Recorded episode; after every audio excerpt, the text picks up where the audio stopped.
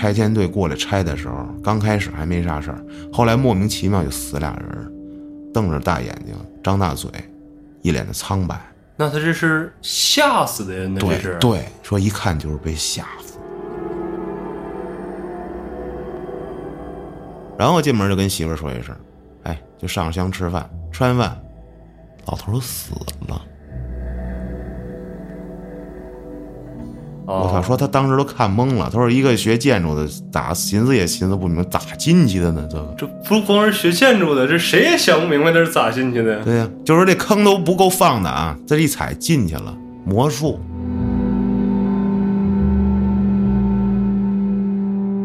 鬼有什么可怕的呀？有人可怕吗？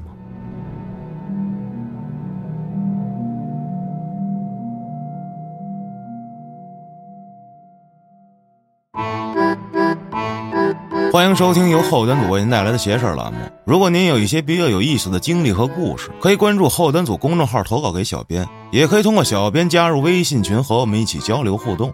大家好，我是老安。大家好，我是小军。秋呢有一些特殊的情况，家里呢有些事儿要处理。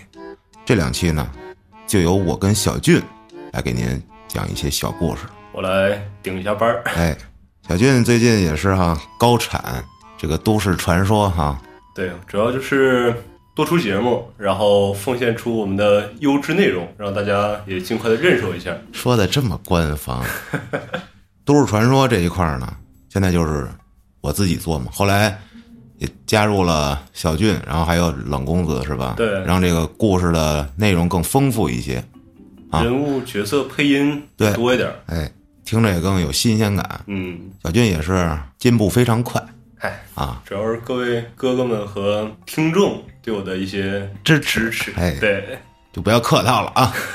咱们今天就该讲故事讲故事啊。好的。第一个故事投稿的朋友叫十八，哦，话说他是一名沈阳的老乡，跟我们那儿还挺近的通辽宇宙。啊。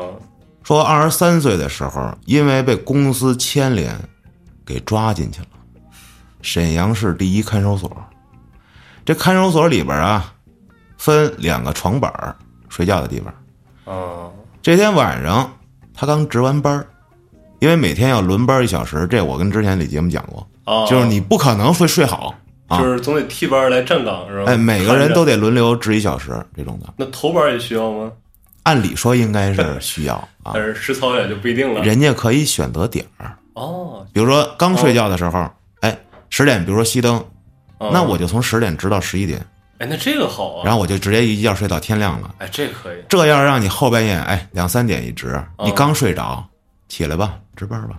我就经常被这样啊，那那那次节目里说的嘛，嗯，这值完班了，上去准备睡觉，睡他对头那边的一个阿姨就开始突然挣扎，她是个女孩啊，哦，一边挣扎一边说胡话，说什么呀？说快靠边儿，全是狐狸，快靠边儿。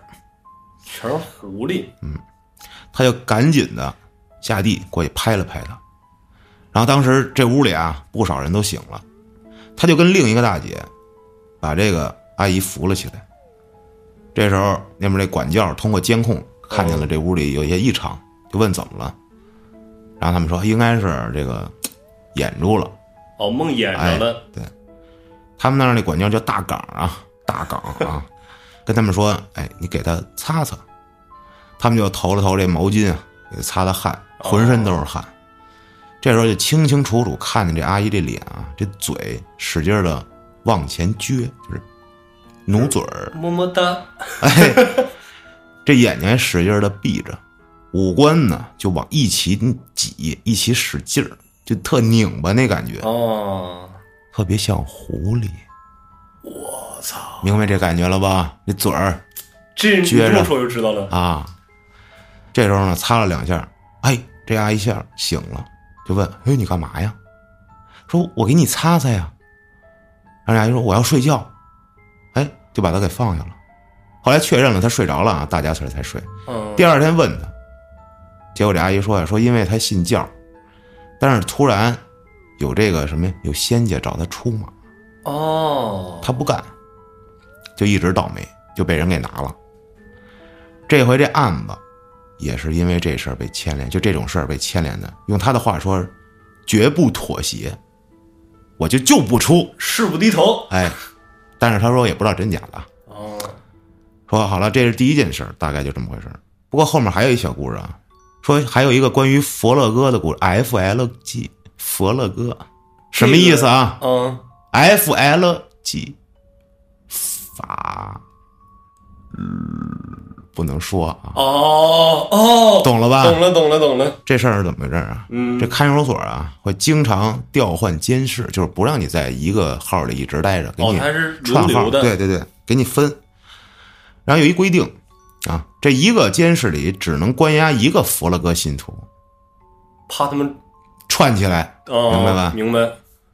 说就是怕互相交流。哦，管教几乎也不怎么管他们，偶尔会叫他们出去谈话，女号啊，哦，只要同意签一个再也不练功的字据就可以出去。就一签就能走。他们应该是不是监狱，是这种看守所，就是就像我这种治居哦，七天半个。月这种给你扔进去的这种的啊。但是大多数呢，也都不是特别虔诚的这些弗洛格教徒，就挣扎一段时间，签个字儿回家了。哦，能出去也就赶紧签了。，对呀、谁跟自己这较劲？是。说呢，他是在一次调换监视的时候认识了今天这个事儿的主人公刘乙。刘乙。他是一个极其虔诚的弗勒格信徒，为了跟这管教对抗，已经好久不洗脸不洗澡了，这是什么对抗啊？这是臭死你啊！跟自己较劲。哎，就只是刷刷牙，也不出去放风，就即便是这个监视开紫外线灯消毒也不出去，就跟里头待着。我就要从这儿困死我自己。哎，我就抗议啊，就对抗，明白了。也不会像其他这在押人员一样抱头说报告管教啊，这些人就更甭说签字了，哦，刚，嗯，就是硬。哎，后来这刘姨也被判了，好像五年。突然有一天，哎，被送回来了，送他们这儿来了。啊，而且这么久了，还是跟走的时候一样，头发一直没洗，头皮屑指甲盖那么大，哇，一缕一缕的这头发贴在头皮上，我的妈呀！就那状态啊，看着就极其诡异。回来之后好像得了怪病了，什么呀？浑身僵硬，眼睛死死的闭着，还哆嗦。说这僵硬到什么程度啊？嗯，就是他要是盘腿坐着，就不管你是抬或者放倒，那腿儿还是盘着，就他躺下那腿儿都得盘着的那种。带出去看病没用，找家里人给录了视频还是不睁眼，就在那儿嘚瑟。管教想了很多办法，根本叫不醒这个人。这是什么情况？就是中邪了呗，就属于。那就不知道了啊。可以把刚才那个出马那个找过来给他看看。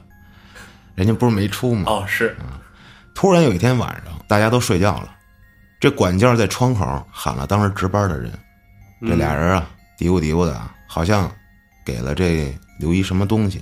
等那值班的回来，就看着他拿着那个刘一那盆儿，把一个什么东西扣在他那个炕洞下边了，扣到炕洞下面了。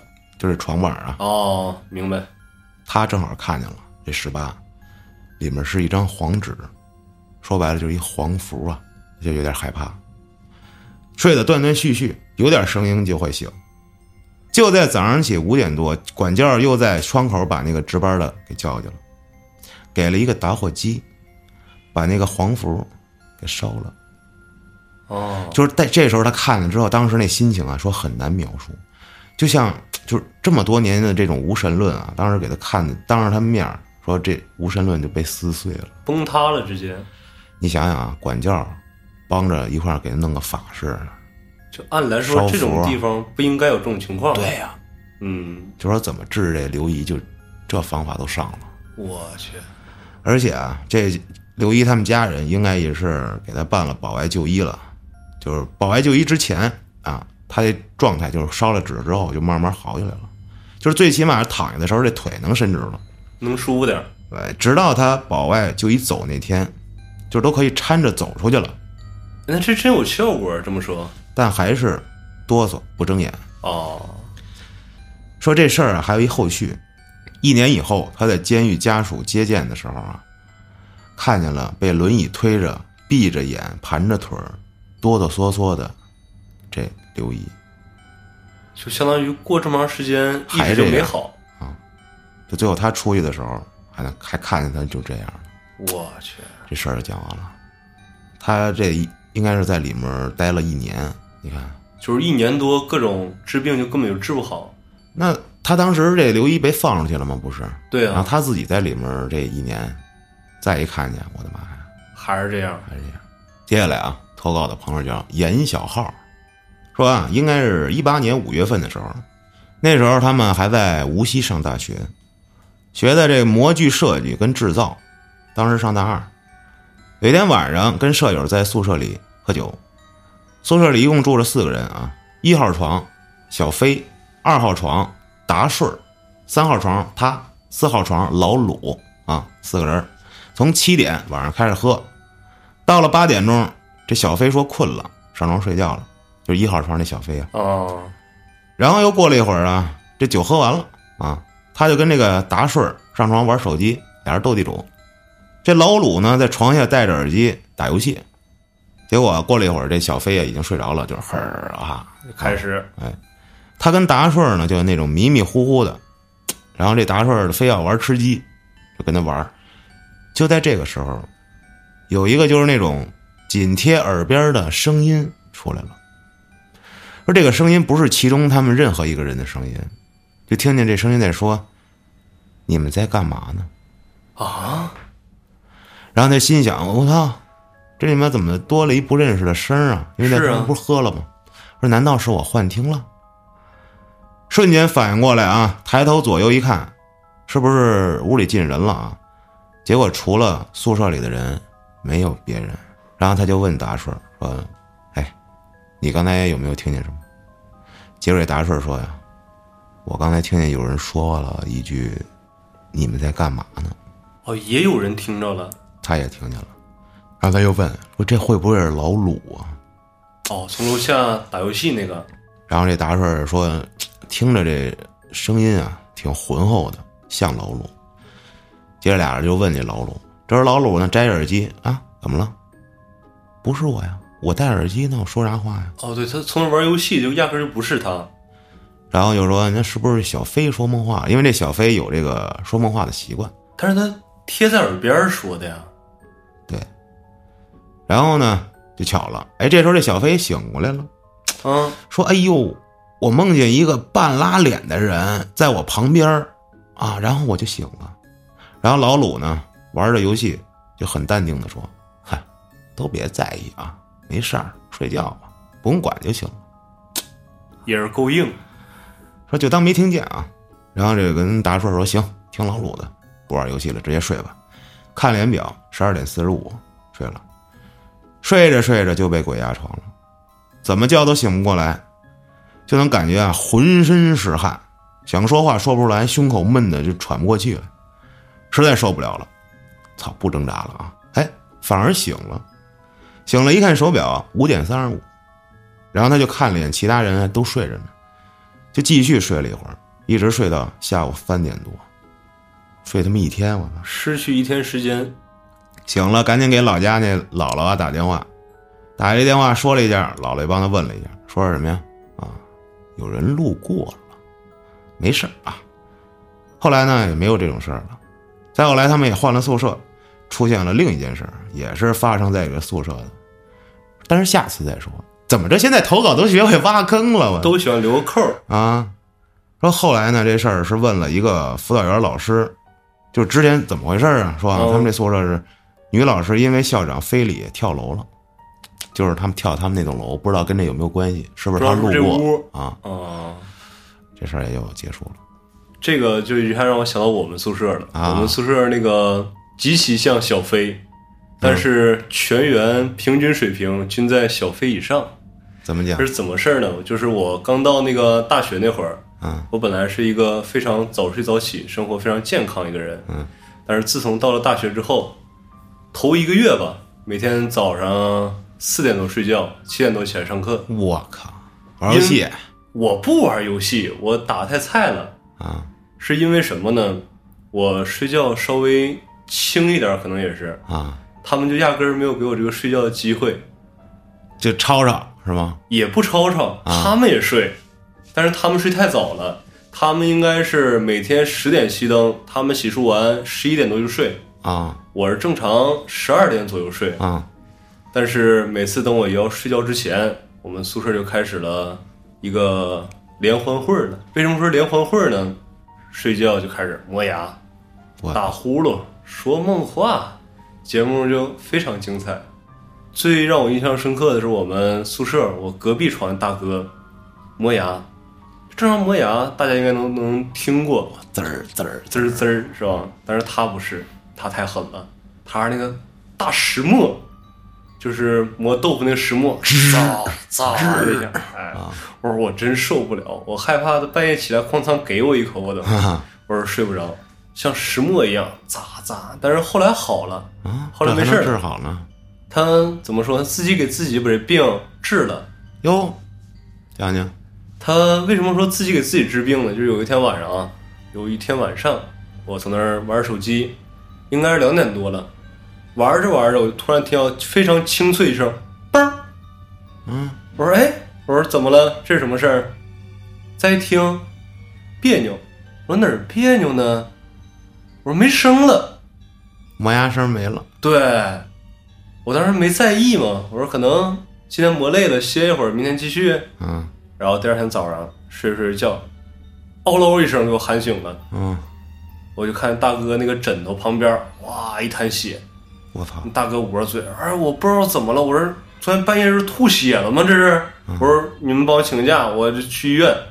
然后我就跟昨天晚上那事儿一联想，我说哥们儿你也甭去医院了，你这病我给你断了。嗯他说怎么回事呢？我说你看看你这个嘴里面是不是空点儿？是不是后槽牙感觉少点东西？然后一摸，对，后来一摸，哎，我操，少一半儿。把牙给磨碎了，哎，对他把自己磨牙，把自己后槽牙磨碎了，那没发现那半颗牙应该是咽了了，应该是吞了，自产自销。从此以后病治好了，没声了，没声了，一点声都没有，应该就是磨那一颗牙，磨时间长也崩碎了。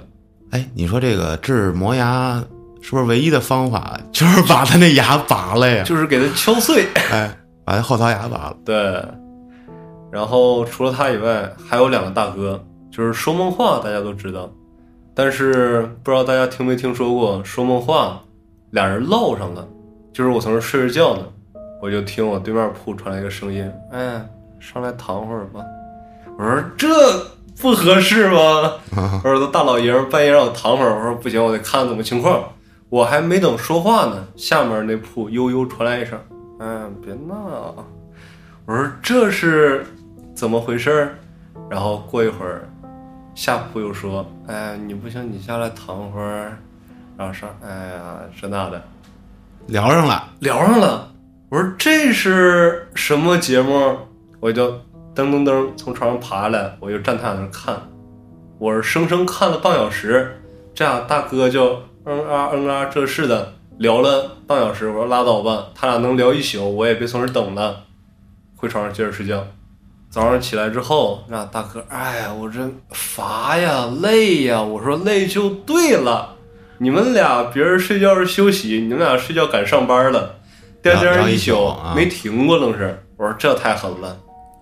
然后想起我那会儿上大学，我记得我好像说过，就是晚上我做一梦，嗯因为白天有这么一事儿，就是是我们那一大哥，他那个充电器那头儿嗯丢了，哦我就一直帮他找，因为他说 坐我那儿玩游戏的时候啊丢的，说是不是在我那儿呢？然后我就睡觉了晚上，然后我就做梦梦见我找着那头了，找着了。我说哎大哥找着那个头了，结果早上起来东花啊跟我说，你知道昨晚上你有多吓人吗？怎么了？我说怎么了？昨晚上你一直在说梦话。我说很正常，对你找东西呢不？我我是有说梦话这毛病哦啊。说你知道你说啥吗？我说大哥，大哥，我找着你那头了，我操！找着你那头了。然后他们就我操，怎么了这？然后哥晃我也晃不醒，我睡觉死。啊我找着你那头了。其实他妈这个充电头、哦，充电那个头，啊是这么回事。他们估计分析宿说谁跟大哥平时不对付，是啊给头切下来了。哎，这就是住宿的朋友肯定都是或多或少会遇上这么几个奇葩室友。对，我说改天旭哥，我给你引荐一下我那室友，你看你们仨一块儿能不能唠一宿？我从旁边拿话筒给你录一期节目。我找着你们那头了，在哪儿呢？这边儿得问啊。就挖去吧。好啊，接着讲。好嘞接下来投稿的朋友叫二瘾，二瘾，犯二上瘾，二瘾哎，这个网友我还真是从群里面见过。是吗？是，就是九群粉丝群里面那个二爷，就是他。二爷就是他，对，这是上瘾的瘾对他网名叫二瘾，他那个哦群里面叫二爷，哦，是这么回事儿。明白了。说啊，他们家附近有一个拆迁楼，这是他小时候啊，哦，因为有几户这钉子户，就只拆了三分之一这样。这栋楼呢，因为没什么人住了，所以晚上就显得非常阴森。是，有的时候整栋楼可能就一节灯亮着，在旁边经过都感觉哎呦有点犯怵。阴风阵阵。这天呢，他跟三个小伙伴儿，小 A、小 B、小 C 写完作业跟外面玩儿哦，突然呢，这小 A 就提议，没啥意思呀，哎，探险去呀。这 B 说上哪儿啊？那说那拆迁楼啊。哎呦喂，这事儿就来了。哎，C 说不行，我妈说了，那楼没啥人住，有安全隐患。嗯，我妈还说了，那楼晚上闹鬼，哦千万别去。这时候呢，这二眼这好奇心思上来了，说：“哎，怎么个闹鬼呀、咱瞅一瞅去。小 C 就说啊、我妈说的，说她有一个同学就是住那楼，那楼晚上总是有女人在那又哭又喊。哎呦，开始以为是谁家两口子吵架了动手啥的，但是每天都这样。那楼里的住户就受不了了，也报过警，自己也找过，找不着声音的来源。久而久之就传出来这地儿闹鬼。哦，小 C 他妈就说啊，最可怕的还不是这个，最可怕的是拆迁队过来拆的时候，刚开始还没啥事儿，后来莫名其妙就死俩人。说死相就是那种瞪着大眼睛、张大嘴，一脸的苍白。那他这是吓死的呀？那是对，说一看就是被吓死的。吓破胆了，这是。那小 C 说到这儿啊，哎呦我的妈呀，大家可千万别去。嗯，结果呢，这二眼跟小 A、小 B 一对视，我太刺激了，那就玩的这个呀，这必须得去呀、这不就是大龙吗？这不啊！于是啊，那让那小 C，你说你呀、你跟楼底下等我们吧，啊，我们上去看看就下来。小 C 啊，一看拦不住，哎，说行吧，我跟楼下这我我也害怕，就剩我一个人，我还是跟你们一块儿吧。是还不如一块儿走呢。这小 A 就在楼下石头堆里找了一半截钢筋防身。一切的恐惧都是源于火力不足。小 B 拿了一板砖，小 C 说：“那行，快快快快，咱们赶紧趁天还没黑啊，赶紧上。”小 A 说：“怕什么呀？黑了才更刺激，玩的就是这块儿。玩的血啊！这么进了这单元门啊，一进就感觉，哟，第一感觉就是特别冷，打一寒颤。这外面夏天啊，这里怎么那么凉？边上楼梯就边说，太冷了。这前面这小 A 啊，走着走着，嘘，嘘了这么一声。楼里的灯也不亮了，越往上走越暗，走到差不多二楼半的位置，感觉啥也看不清了。这时候就感觉小 C 哆哆嗦嗦的手拽着他衣服，他又说了句：“别害怕，跟紧我。”然后听着这个小 C 回了句：“啊。”紧接着 C 往前走走走，发现前面小 A 停住了，就小声问：“咋的了？”小 A 说：“我刚才好像感觉有什么有个影在这楼梯的最上面晃过去了。我”小 B 说：“哎，看清楚了吗？”说不太清楚，是个啥不确定，但是肯定有东西晃了一下，就直接把那钢筋啊就拿下来了，说到上面看看啥玩意儿去。刚说到这儿，这时候这二姐就听见有一个隐隐约约、呜呜的这么一哭声。哎呦，当时他们几个一下就僵在原地了，问：“你们听见没有？”另外几个人啊，听见了。就在这时候，那声儿越来越大，就好像是从那楼梯上面传来的。怕什么来什么那。哭声来了啊！小 C 带着哭腔：“哎，快走啊！真他妈闹鬼！”这会儿感觉那哭声越来越近了，好像最开始在六楼，现在到了五楼了。来找他们来了，同时还听见了哒哒哒的声儿，什么声儿？就感觉是两只脚一起在跳在楼梯上，然后脚尖着地的那种感觉，就听着啊，是越来越近。这时候小爷说：“赶紧跑！”哥几个啊，飞奔的唰就往楼下跑，就听那个哭声，呜呜呜，还有哒哒哒哒声啊，好像就跟追他们一样下来了。小 B 突然回手啊，板砖歘就出手了。撒你丫的？就听见一声闷响，但是没听到这板砖碰的墙壁或是地面的声打中了这是？啊！哎呦，就在这一路狂奔出了小区啊，回了他们自己小区，小 A 喘着粗气说：“我刚才出楼梯口的时候回头看了一眼，有一个黑色的影儿追着咱们到那楼梯口那儿。”小 C 这会儿都哭了，说了别让你们去，你不听，真见鬼了吧？是啊，这小姨说：“行了，赶紧回家吧，也别说今天晚上这事儿啊，别让大人知道。”之后就没再去过那个楼。他家后来也搬家了，但是那个楼就破破烂烂的，一直在那儿放了好多年。后来上大学的时候放假回家，经过那个地方，这时候发现哦，楼已经拆了。他呢又找这个 A、B、C 一块儿吃饭啊，聊天然后就聊到这个小时候去鬼楼这事儿。嗯，他就说呀：“哎呀，我看那个楼好像都已经拆了，这啥情况？”小 A 说呀：“啊，这是有一开发商接盘了，而且我有一个当警察的这么一伯伯跟我说了那楼的事儿，就说呀，原来之前那个开发商看中那个楼的地方，想压价，然后就整天派人跟那儿装神弄鬼。”哦，结果是好多住户出于害怕，还是一些别原因啊，反正就是不堪其扰，就拿了拆迁款补偿，就草草就了事了。但是剩下那些有各种各样的原因，就是不搬。这开发商一时也没啥办法，就想强拆。结果，拆迁队里不是当时说死了两个人吗？吓死那两个，哎，后来警方查出来了，怎么回事？说是这钉子户中的一家请两个工头吃饭喝酒啥的，后来给人家喝多了，又扮鬼，一系列操作吓唬人家，目的呢就是想让他们害怕不敢拆，但是也没想就给人家真吓死了。这个人就为了给自己脱罪，就一直扮鬼，好把这楼闹鬼吓死人的事儿给做实了。哦，当然，后来警方也不是吃素的，是吧？你总感觉这地方可疑，那就各种经过侦查啊。后来在那个住户扮成鬼的时候，啪抓一现行。打倒一切牛鬼蛇神，再一审那人，哎，全招了。这时候小 B 又说了：“啊，那当时我扔那一板砖，扔他身上了了，我操，被他给接住了？难道？”然后他就说：“那估计就是这么，因为没听见掉地上声。”是啊，他中了，小 C 也说：“我的妈呀，那简直那天就是我的童年阴影。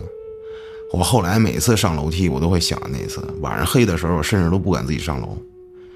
最后，小 A 还是来了一句啊：‘鬼有什么可怕的呀？有人可怕吗？是不是？但是咱们其实仔细想一想啊，旭哥，如果说那天真是个人，看着这仨孩子，嗯，有没有可能说真就起了歹念，然后其实挺危险？自己想一想，那倒不会，因为我觉得吧，就这个扮鬼这个，他是想吓唬别人嘛，就是你只要敢来啊、那就必须吓你。你要是被吓着了，那往外一传，啊，这个楼闹鬼，那他就目的达成了。但是三个小孩儿，你要说这仨小孩更好儿就是吓吗但是如果说给这仨小孩儿就当时就留在那个楼里了，把这个事儿一宣传出去，人一说知道这那的，那不更坐实了吗？我觉得应该，你要是说遇上一变态，那没办法了。就这个应该还好点儿因为他不就是想不拆吗？哦，想拖他这个拆迁款什么的，也是他就是做完了这吓死那俩人之后，嗯，他想把这事儿做实了，就是告诉你我这真闹鬼，他就没办法，他就一直不能停的扮鬼。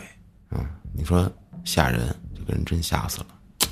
人吓人吓死人吗。对，没错，因为人知道你人怕什么，接下来啊，投稿的朋友叫智鸡堂，这事儿发生在赤峰农村哎呦喂，老家啊。来我们这儿了。哎，赤峰农村有一种庙，我不知道什么样，说就是小庙，村儿里面自己建的那种啊，里面供着神位哦，知道了。啊。有一老头儿，他管老头儿叫二大爷，哦，不是很亲，反正这村里都管他这么叫二大爷。过年那天晚上出去打麻将，快到午夜了，回家吃年夜饭。十一点左右的时候啊，走路路过那小庙，这时候走着走着就听见这铁链子抽动的声音，哗啦哗啦，很响啊。他也很害怕呀，这大夜里的就赶紧往家走。嗯，过年了，不是要在门口放这个拦门棍？哦，明白吗，是吧有这说法。进大门的时候，这拦门棍儿，叭，断了。然后进门就跟媳妇儿说一声，哎，就上香吃饭，吃完饭，老头死了。二大爷那铁链子是拽黑哥白哥过来的牵出来了。哎哎呦喂，第二件事儿，嗯说正月跟他妈回姥姥家，晚上呢就跟二姨家住。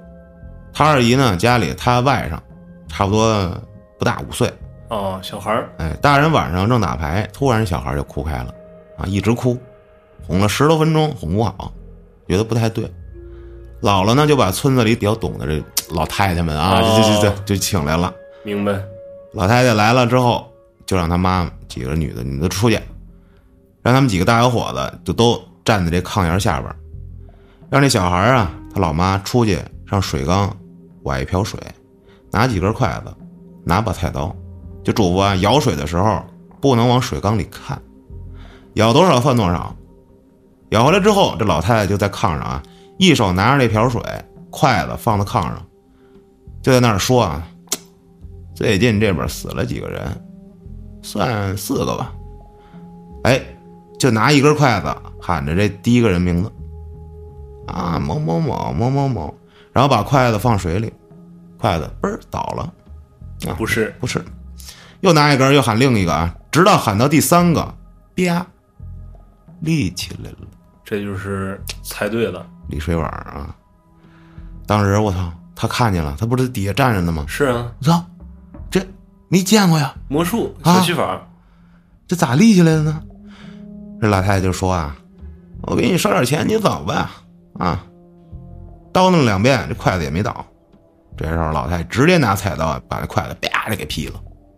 好说好商量不行，哎我给你来硬的。